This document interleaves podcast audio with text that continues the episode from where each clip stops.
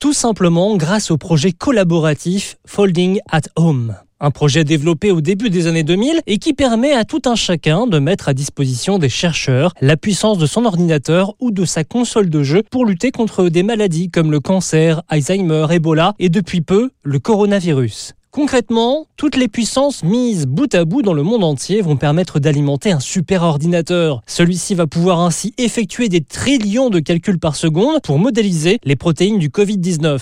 En plus clair, mieux comprendre le développement de la maladie pour trouver un vaccin plus rapidement. Si vous voulez participer, il suffit de télécharger un logiciel disponible sur le site officiel Folding at Home, at s'écrivant avec le signe arrobase. Peu importe votre système d'exploitation, si vous possédez un ordinateur de type gamer, c'est encore mieux puisque vos capacités sont en général plus importantes. Notez dans tous les cas que votre ordinateur ne sera pas ralenti et que vous pourrez continuer à télétravailler ou à jouer en même temps. Depuis l'annonce de la participation du projet à la recherche, le nombre de contributeurs a été multiplié par plus de 10. Plusieurs grosses entreprises ont même aussi rejoint le mouvement. Résultat, aux dernières nouvelles, la capacité de calcul du super ordinateur dépasserait déjà de deux fois celui d'IBM considéré comme le plus puissant au monde.